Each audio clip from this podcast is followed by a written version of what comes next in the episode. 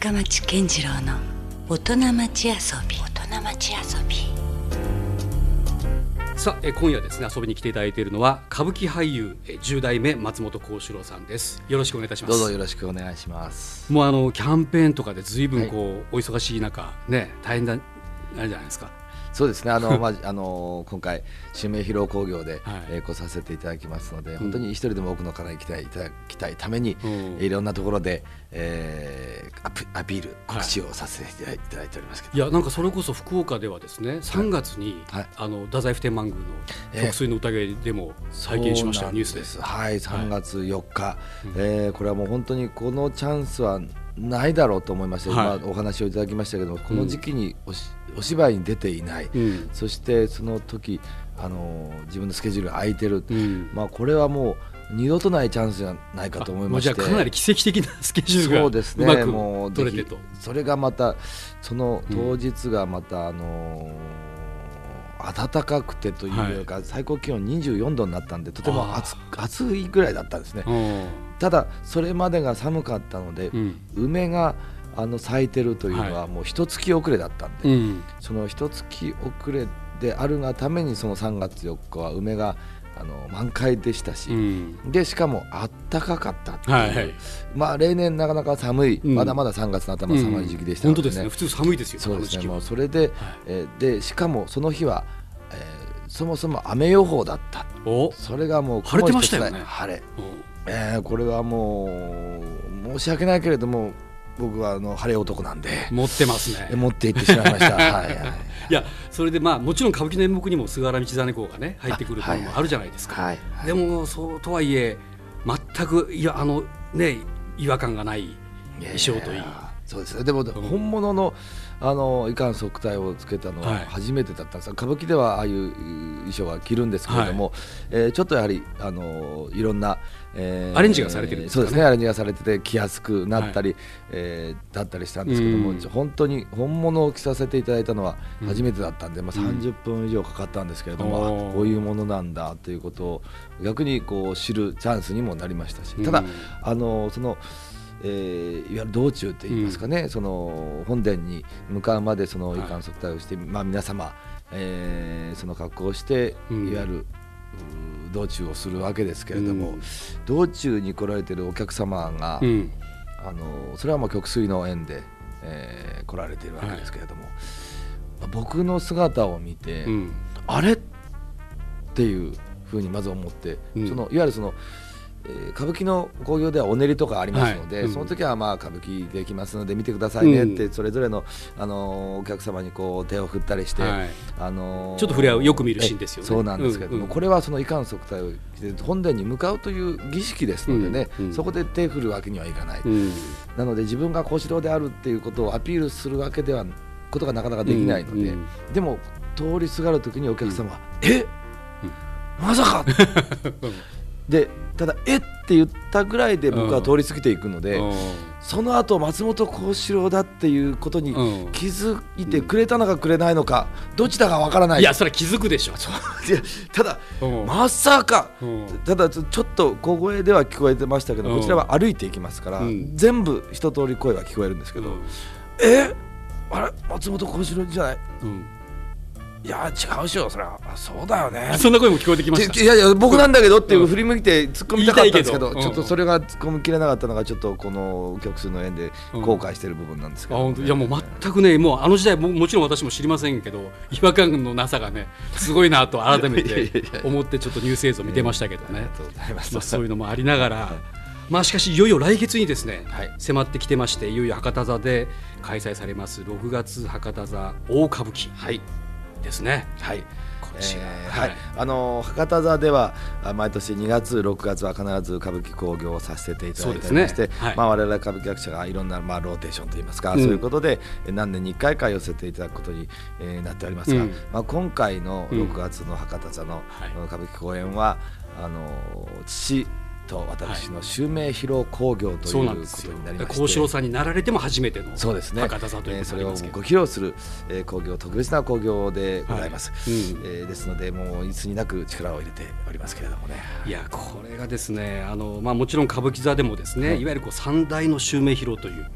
ことがありまして、はい、これもあの実際はその歌舞伎界の中では37年ぶりでしたっけ？そうですね。37年前が祖父父私と3代で、うん、えー、同時に襲名させていただきました、まあ、はい、祖父が初代松本白鸚、はい、父が松本幸四郎、そして私は染五郎と、うん、えー、3代で同時に襲名させていただいたんですけどこれは歌舞伎界、まあ、400年以上の歴史がありますけれども、うん、初めてのことで。あもう高麗屋だけが、ええ、それをそしてまた代が変わって父私また私のせがれと3代で、えー、襲名を同時にさせていただくということ、うん、2代続けてさせていただくことも歌舞伎としては初めてのすごいことですね。はい、いやこれはだからそれをまた福岡で見れるというね、はい、ところも楽しみですし。あの私ちょっともう本当にいろいろ素人的なまあいろいろ興味もあってお伺いしたいのが、はい、独特ですよねこの襲名ということ自体がですね。そうですこれはそのなんでしょうね、まあ、あの確かあの今度白鵬になられたお父様もおっしゃってましたけど、はい、襲名の命は命だというようなこともおっしゃられていて、それだけやっぱりこうかなり、まあ、大事な重たいことだったりはすると思うんですけども。そうですね。ただまあ普通に考えて、うん、あのー、まあ、お父さんが例えばのシチュエーションですけれども子供をちょっとおいで。君明日から君の名前は僕の名前だ、うん僕の名前は親父の名前になる、って言われたらちょっと戸惑いますよね。いや普通そうだと思います。いやいやいや僕の名前は僕の名前でしょっていうか、僕の名前が君の名前、うん、君の名前はあの人の名前、で僕の名前はおやすみ？みたいなことになるわけで。そういうことでしょ？それはちょっとどうなんだってちょっと戸惑うところではあるんですが、うん、まあ、歌舞伎のにとってはまあ名前をが変わるということだけではもちろんあの目的ではないですけれども、うん、まあ不思議なことがあの慣習としてあるんだなってことは、ね、ある種のそのまあイニシエーションというかこう通過儀礼でもあるんでしょうけども、はい、どんなふうに受け止められます？えでもこれはあの本当にえー、それこそ37年前に三代襲名させて以来となりますので、うん、37年間、えー、父はそ幸四郎を名乗ってきました、うん、僕は染五郎を名乗ってきました、えー、それに別れを告げるわけですけれども、うん、ただ、ね、これ。はですね、うん、あの私がその8歳の時に染五郎になった時には、はい、やはり当然染五郎といえば父のイメージがある、なかなか君染五郎っていうのはちょっとなかなか呼びにくいっていうようなことは言われ、えー、続けてきました、えー、父自身も別に名前を譲るからといって引退するわけではなくて、一番そばにいる。一番同じそば、にいますので、もう比べてくださいっていうふうに、えー、言ってるようなもので。すよねお客さんからすればね、えー、なので逆にそのもう半端なことはできないなっていう意識が生まれるのかな、う。ん、えー、もちろんその名前初代としてじ、うん、作っていくということも大きな大きなことだと思いますけれども、うん、えー、父が名も名乗っていた名前を譲り受けるということでの、生き方というのもまた半端なことはできないな、これからサメゴロっていうのは僕のことなんですっていうずっと叫び続けて、37年間来たのかなっていう感じはしますけどもね。その生まれ変わりつつも何かまた新たなステージというかそうですね。行くみたいな、はい、そんな思いなんですね、はい、まあ、それが今回、まあ、いわゆる工場という形でですね、はい、皆さんの前で実際にまあ披露もされるということですけども、これはあのいわゆる普通の演目と違って、ね、ちょっとあの、まあ、いわゆるこう素のって言ったらあれですけど、まあ、まあ、もっと分かりやすく言うと MC 的なというかそうですね。そういう要素もあるわけです、ね、これはもう役者本人として、うん、えー、舞台に立つわけですけれども、うん、その逆にその、えー、役者がその舞台の上でその役者自身として舞台に立ち、まあ、えー、襲名をさせていただきます。はい、あのこう精進していきますというなん、まあ、覚悟を宣言するといいますかね、そういう時っていうのはこの工場しかないんですよね。あとは役を通して、えー、自分をしていただくということだったりするんで、自分自身の思いを舞台でお話しするというのはその襲名の工場しかないんですね。ですのでこれはもうやる役者自身にとっても特別なものですし、うん、えー、お客様にとっても襲名披露工業でなければ、うん、えー、見ていただくことできないことですよね、うん。かなりそのライブ的なというかこうやっぱ決めてるんですかこれは。これを言おうとかっていうことも含めそうですね。あのなんとなんなんなんとか、ただその本当にその一度しかないことなので、うん、自分がもう本当に最終的に何を目指すのかっていうまあそこまで、うん、えー、考えつけるかは分かりませんが、うん、それは何なのかということは考えて、うん、えー、お話しさせていただいてますけど。なるほど、はい、まあ、その辺も楽しみですし、はい、まあ、今回はあのこの他にも演目がいろいろありまして伊達の重役という。はいこれまた重役を演じるという、ね、そうですね、まあ、昼の部では伊達の重役をさせていただきます。見どころは何か教えていただけますかこれ。これはもうあのそのお芝居のタイトル通り重役一人で演じます、うん、えー、このお芝居自体はもう完全懲悪もういいものが悪いものをやっつけるというもう、そういう単純明快な話なんですけれども、うん、あの最初にその私が演じる役重役を全部ご説明するんですね。あそうなんですか、えそれもその役の写真を飾りまして、はい、ご説明するんです、うん、それでお芝居が始まりますので、うん、あのとてもあの分かりやすいといいますか、うん、えー、いういうその芝居の作りになってまあ、どうかしたら見る側もちょっと混乱するかもしれないぐらい多いわけですもんね役が。そうです、それですけれどもそこを説明するので分かりやすさということにもつながりますし、またえー、重役を演じますので、まあ、役役を早変わりで、うん、例えば、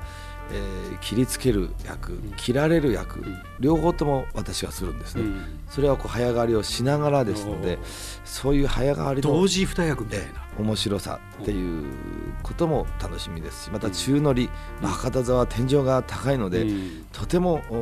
高く飛んでいく宙乗りが、えー、花道から3階席の天井に向かって飛んでいく宙乗りがあったり、あとはもう本当に大きな大きな道具がいろスピーディーに展開していく、転換していくっていう、もう視覚的にも楽しめますし、ストーリー展開としてはもう完全懲悪ですよね、うん、悪いやつがどれだけこう力をこう巻き込んで、うん、あのいいものを翻弄していくのか、うん、それに立ち向かうものが窮地に行くんですけれども、そこから挽回して、えー、最終的にその極悪人をやっつけてしまうという、えー、そういう展開ですので、えー、これはもうどこも飽きることなく楽しんでいただける作品だと思います。なるほど、はい、まあ、もちろん何度も演じていらっしゃるでしょうからあれですけどなんかちょっと混乱してしまうことはないんですか？その重役を演じるということで。これはですね次何やったっけ？みたいな、えー、これは最最初にやる時はもうそれのみでしたね、うん、台本読んだらこの台本は大体その、うん、まあ、セリフもたくさん長い役もやらせていただいてはいますけれども、それは会話ですので基本的に、いわゆるその試験の丸暗記と違って、うん、えー、何々を聞かれてそれにの答えであったり、はい、であるならばどういう展開になるっていうそのやはりストーリーが分かっていくとセリフが入っていくっていう感じになるんですけど、うん、えー、ただその例えばその何かを言うそしてそれに対して答えるっていう、うん両方とも自分なのでどう覚えていったらいいんだろうということで頭を抱えましたが、これはこのお芝居の不思議なところはその、もうその芝居のなんて言いますかねこうテンポといいますかリズム。というものがあるので、もうそれに乗っかってしまえば、次は女方なんだけどあってって出てきちゃったりってことはないんですよね。もうそのそういうもうスムーズに流れていもうそれはすりすり込まれている何か一つあるんですかねものが。あると思いますし、うん、そのこのお芝居自体はそれにこう滞らないといいますかね、うん、そういう流れに作られている作品まあ、見る方はまあそれはエンターテインメントですからね。これはまあ楽しめることはすごく分かりますし、やっぱ歌舞伎のすごいところっていうのはこういうなんて言うんでしょう。もちろん演者の幸四郎さんもそうなんですけどまた裏方さんとのこの呼吸がね、あってこそみたいなところも大きいでするわけでしょ。う。早変わりはその私一人が、えー、一つの役から次の役に、えー、変わるわけですけれども、うん、それに約10人ぐらいいるんですね。10人もいらっしゃるんですか？右手がかり右足がかり、もうそれそれで一人ずつつくんです。で時間勝負ですよね、えまあ、ピットインと一緒ですよね F1 とかのそうですね本当にそうです。ただそれがもうあの計算され尽くされてるお芝居ですので、うん、あのもうバタバタバタバタ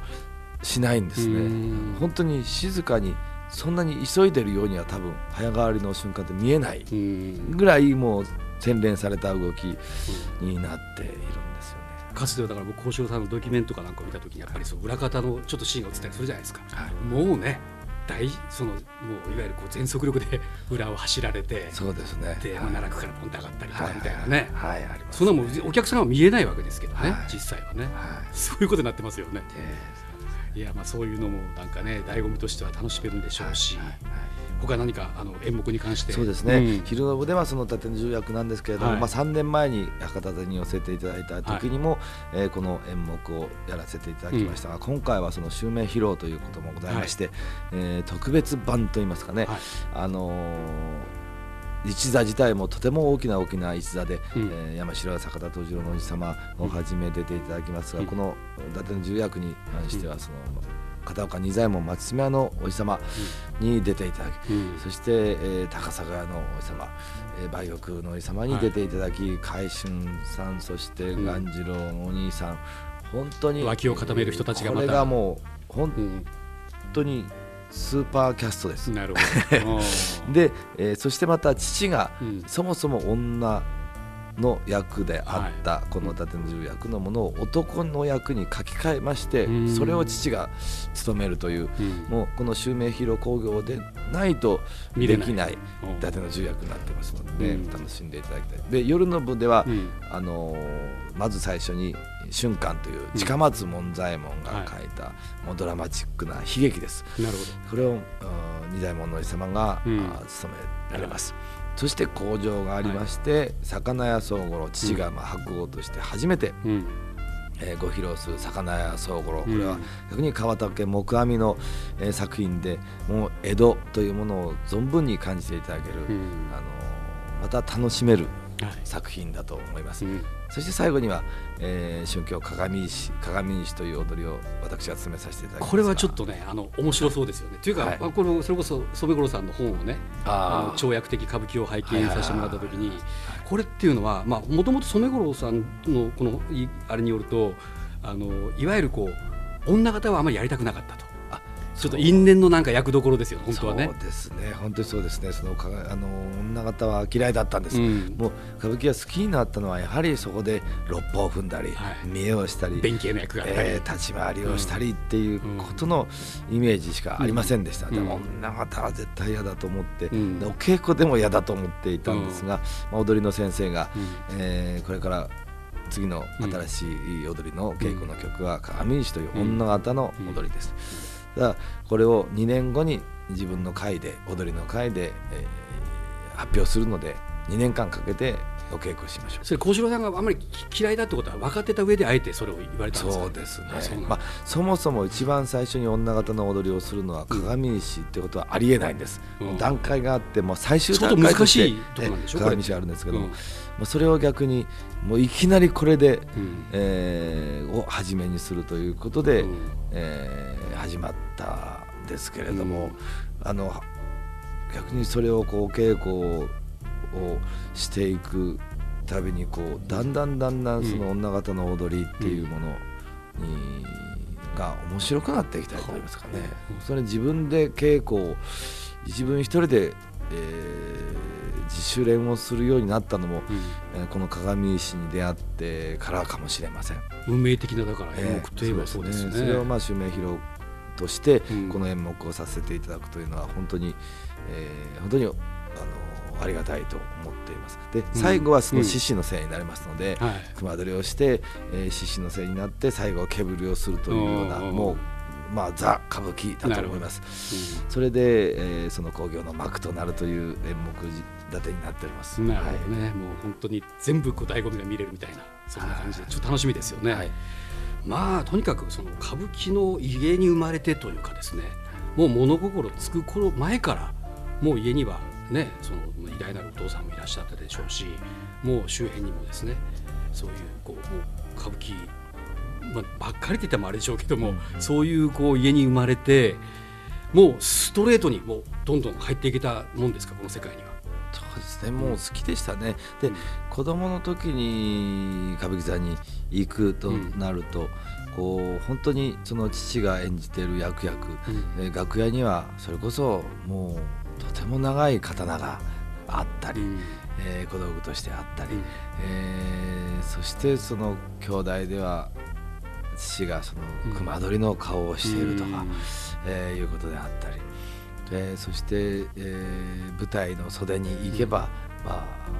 大きな大きな太鼓を成物さんが打ち鳴らしてるということであったり、うん、で仕掛けもたくさんありますので。普通の家とは全然違う、えー、バックグラウンドですよね。それはもう本当に、えー、ななんていうか遊園地というかお化け屋敷というか、うん、もう刺激を受ける場所というような、そんな感じを受けていましたということはワクワクドキドキするですね。それも自分もやってみたいということにつながっていった育ち方ですかね。で、うん、家も別に家に帰るとあのなんて言いますかねプライベートとか、えー、そういう境目がなかなかない。つけようと思ってもできないですね、やはり家に帰れば父が、まあ、例えばセリフを覚えることもあるし、まあ、稽古場がありましてそこで稽古をしたりありますので、まあ本当に歌舞伎が常にそばにある家で育ったという感じですね。うん、なんかあの子供の頃からねその演出とか振り付けとかプロデュース力みたいなものがあったってあの妹松たか子さんもなんかおっしゃってましたけど。もう そんな感じだったんですかまあ何かもう本当にその家に帰れば見てきたお芝居の真似事をして遊ぶ、まあ、お芝居ごっこをするというのが、えー、自分の、えー、一番楽しい遊びの一つ。やらせてたんでしょ妹さんとか。そうですね。はい もうだからそういう意味じゃもうネイティブというかもう本当転職ですよねこれは。そうですね。もう本当に歌舞伎が好きなものにとってはこれだけ幸せな環境はない、うん、逆に嫌いだったらこれだけ最悪な環境はないというようなね、好きでよかったって感じですね。好きでよかったという感じですね、そういう交渉さんからしてこう歌舞伎俳優のその魅力というんですか、うん、まあ、あるいはもちろん大変なところも含めてですけどもどういうところをそういうふうに思いますか？そうですね。まあ一つは変身できるということですかね。これは決してその江戸時代またもっと昔の時代の人物に変身できるということ以上にやはり白塗りをするとか熊取りをするとかあの例えば、えー、時にはその妖術を使えるもの。また亡霊であったり動物であったりお化けであったりいろんなものに変身。それはもう男だけじゃないですから歌舞伎の場合は女性もやりますので、うん、女にも変身できます。で必ずしもヒーローだけじゃなくて悪役っていうかね、ね、人殺しみたいな役もあるし、えー、本当にいろんなものに変身できるというのが、うん、あの一番の魅力じゃないかと思いますね、うん、特にそんな中でも自分はこういうのが好きだみたいなってあるんですか？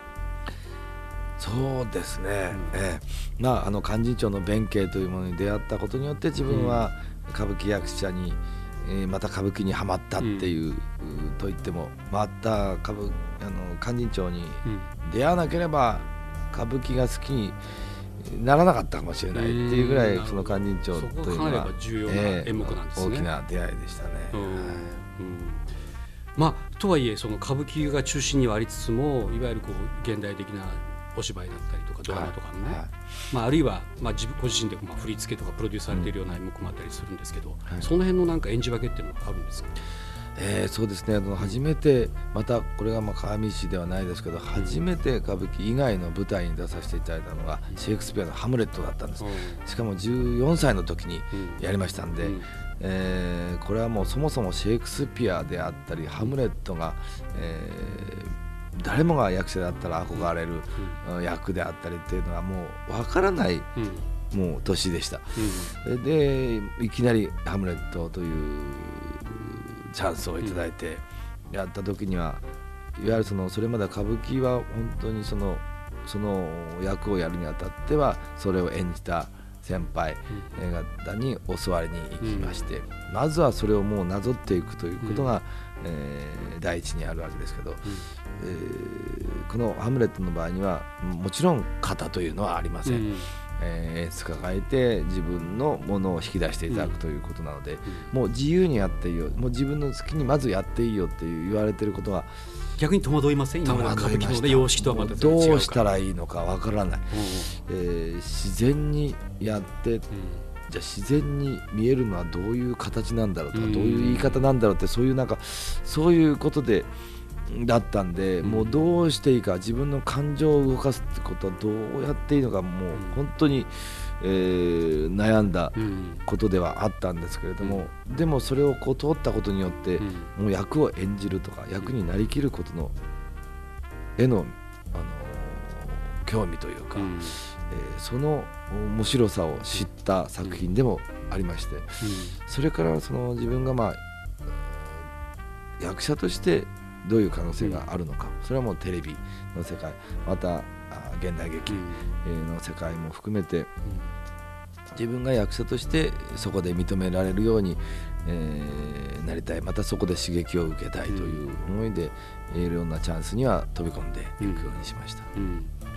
なんかその結局はそのどっかで通じているなって思うところもあったわけですか？えこれは多分まあ今思うことかもしれませんけれども、うんうん、一つのお芝居を演じる一つの役を演じるということはもう歌舞伎も別にシェイクスピアであろうが、現代劇であろうがテレビであろうが同じだなと、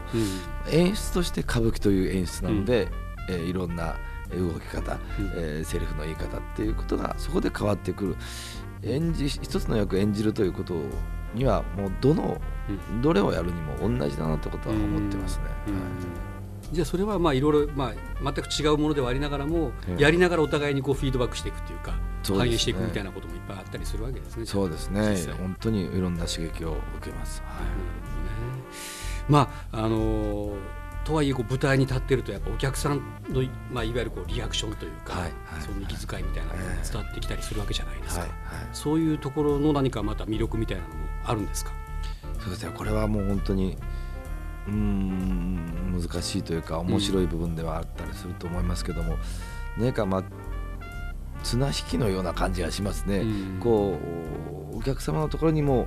もう舞台から降りていくっていうことだけでは、うん、まあ、自分は何をしたいんだっていうことにもなりますし、逆に自分がもう思い描いてることだけをやっていったら、お客様はなかなかそこに、えー、